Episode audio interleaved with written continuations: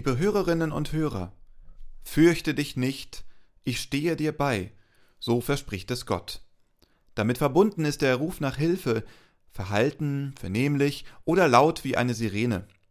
Wie Gott auf diese Rufe antwortet, darum soll es heute gehen. Texte und Gebete stammen heute wieder aus der Feder von Robert Vetter und Christoph Matsch Grunau und die Musik, die unser Herz erfreut, stammt von Irina Matschenko, Olga Burmeister und Kirsten Ahrtal. So lasst uns auch diese Andacht feiern im Namen des Vaters, des Sohnes und des Heiligen Geistes. Amen.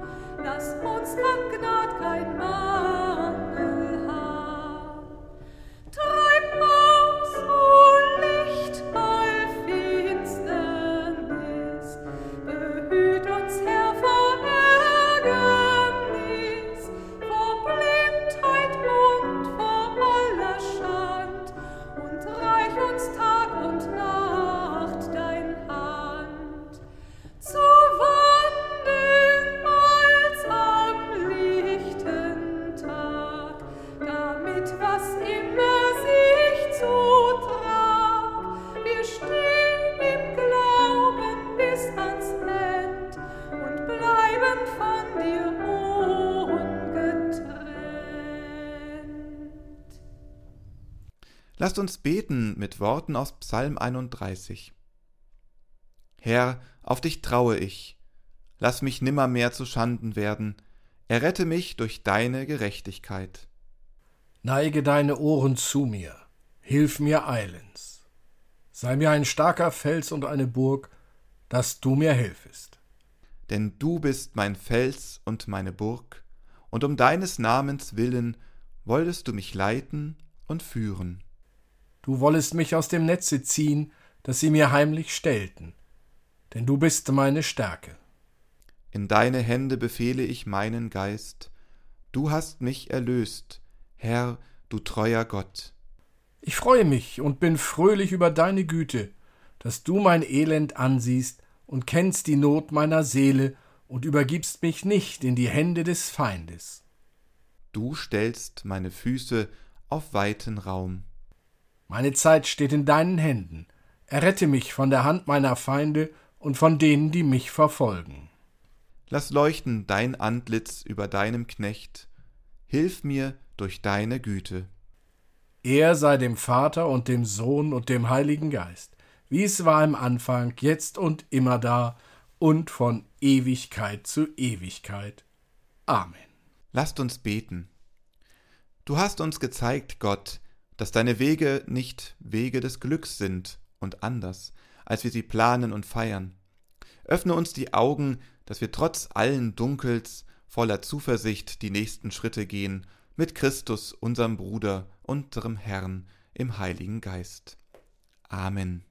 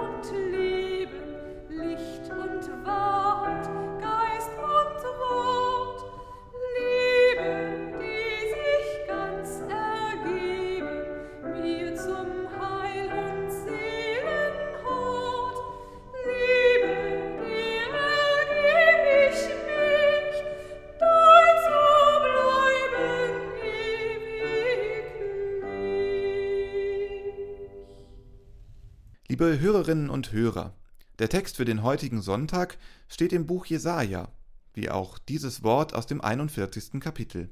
Fürchte dich nicht, ich stehe dir bei. Hab keine Angst, ich bin dein Gott. Ich mache dich stark, ich helfe dir, ich schütze dich mit meiner siegreichen Hand. Dieser Spruch hat schon vor über 2500 Jahren denen Mut machen wollen, die an ihrem Gott festhielten. Was war damals los, als der sogenannte zweite Jesaja diese Worte weitertrug? Nebukadnezar II., König und Herrscher des babylonischen Reiches, zerschlug den Staat Juda und fiel in Jerusalem ein. Die Stadt wurde geplündert. Was nicht nied- und nagelfest war, ist nach Babylon geschleppt worden. Weil der Staat Juda sich gegen das babylonische Großreich gestellt hatte, wurden zehntausend Juden nach Babylonien zwangsumgesiedelt der König Joachim mitsamt der Oberschicht, des Adels, der Priesterschaft, des Handwerkerstandes, eingeschlossen seine Mutter und die Damen seines Harems. Unter diesen Exulanten befand sich übrigens auch der Prophet Ezechiel. Nebukadnezar setzte über die zurückgebliebenen Israeliten einen neuen König und machte diesen zu seinem Provinzverwalter. Der neue König erregte jedoch auch bald den Zorn Nebukadnezars und so wurde die Provinz Juda mit ihrer Hauptstadt Jerusalem im Jahr 586 v. Chr. nochmal überrannt. Diesmal machten die Babylonier kurzen Prozess. Die Stadt Jerusalem wurde wieder geplündert und dann dem Erdboden gleichgemacht. Kein Stein blieb auf dem anderen. Nochmals wurden Juden nach Babylon verschleppt. Der Staat Juda existierte nicht mehr. Diesen nun in Babylonien lebenden Juden gilt der Spruch, die Zusage des zweiten Jesaja. Fürchte dich nicht, ich stehe dir bei.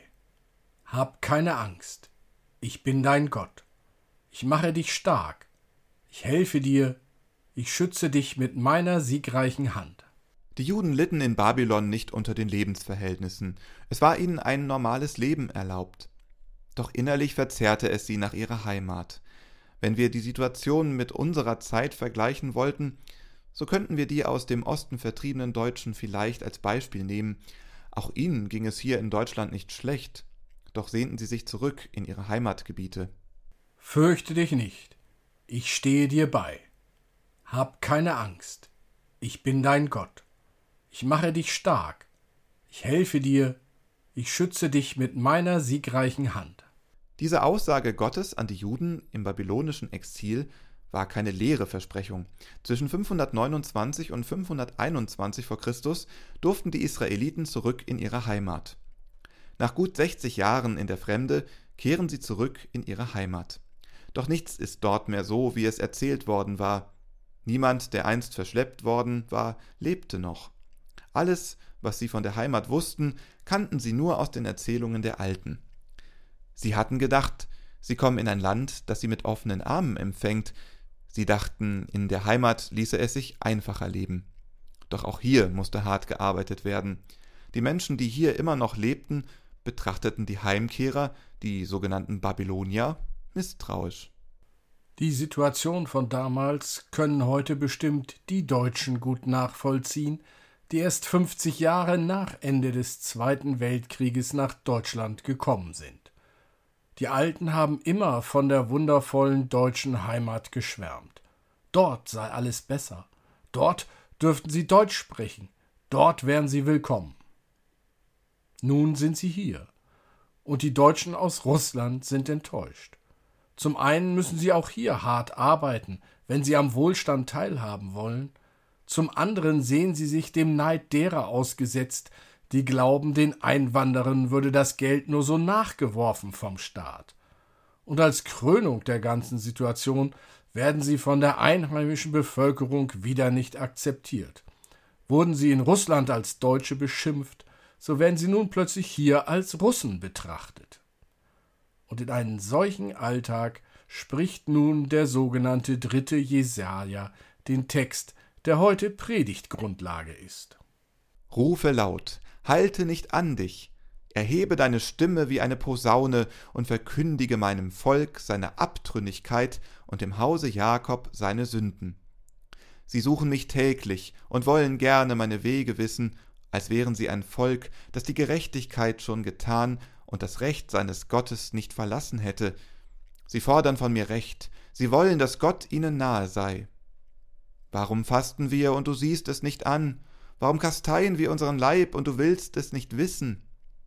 Siehe, an dem Tag, da ihr fastet, geht ihr doch euren Geschäften nach und bedrückt alle eure Arbeiter.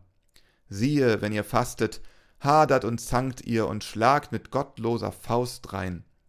Ihr sollt nicht so fasten, wie ihr jetzt tut, wenn eure Stimme in der Höhe gehört werden soll. Soll das ein Fasten sein, an dem ich gefallen habe, ein Tag, an dem man sich kasteit oder seinen Kopf hängen lässt, wie Schilf und in Sack und Asche sich bettet? Wollt ihr das ein Fasten nennen und einen Tag, an dem der Herr wohlgefallen hat?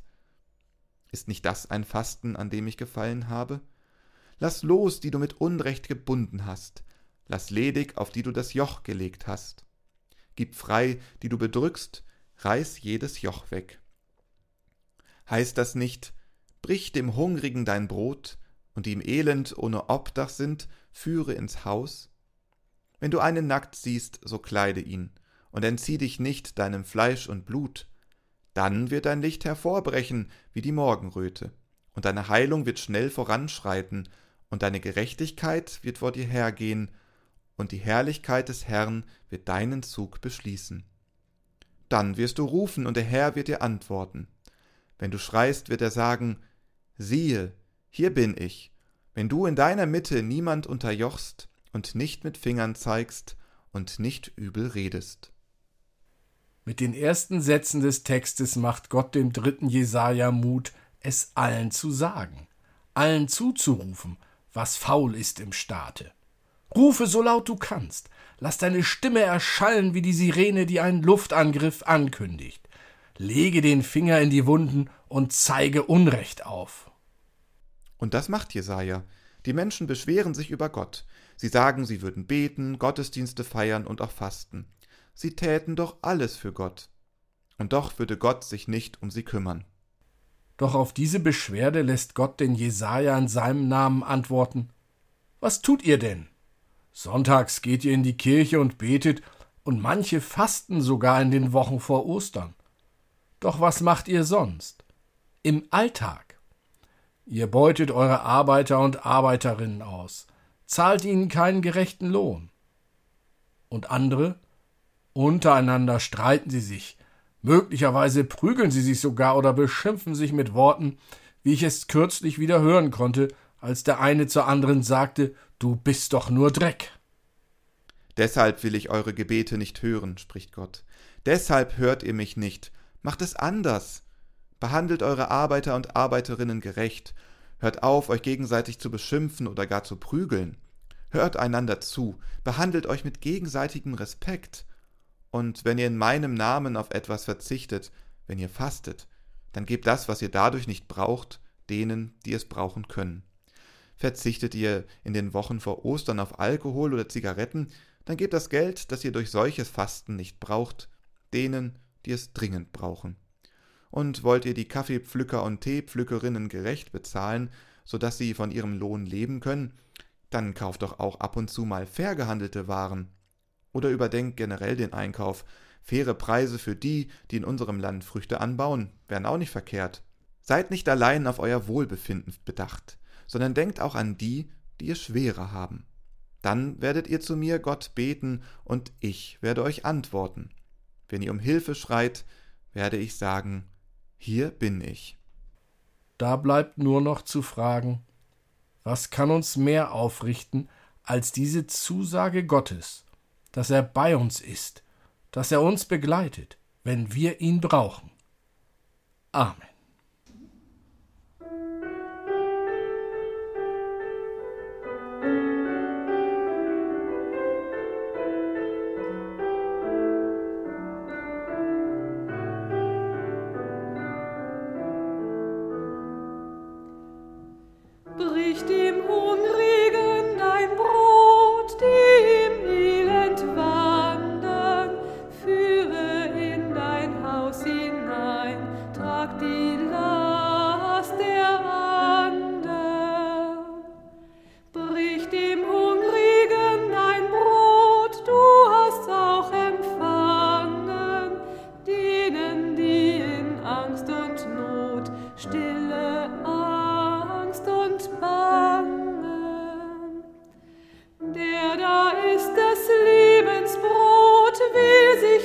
Christ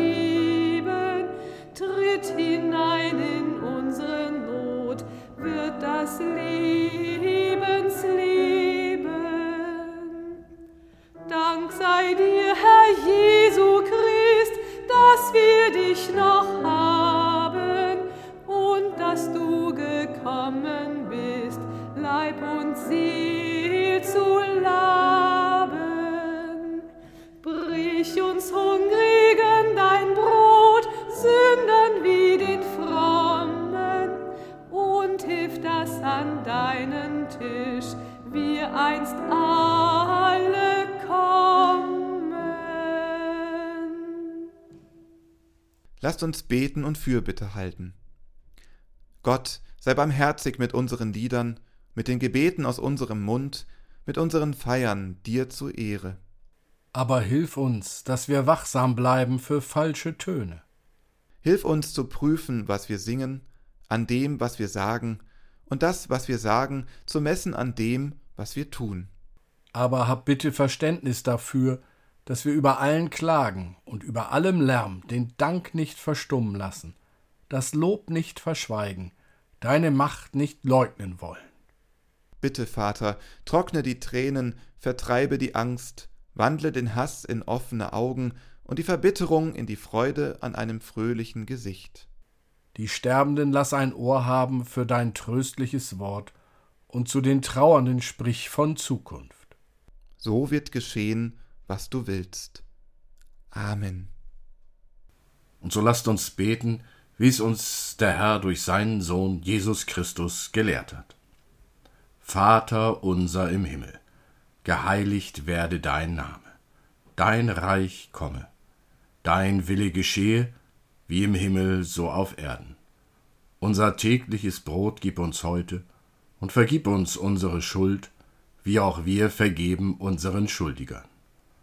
Und führe uns nicht in Versuchung, sondern erlöse uns von dem Bösen. Denn dein ist das Reich und die Kraft und die Herrlichkeit in Ewigkeit. Amen.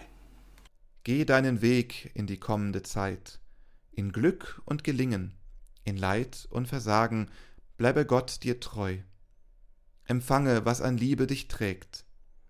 Er aber, der Gott des Friedens, heilige dich durch und durch und bewahre deinen Geist samt Leib und Seele in Jesus Christus. Treu ist der, der dich ruft, er wird's auch tun. Amen.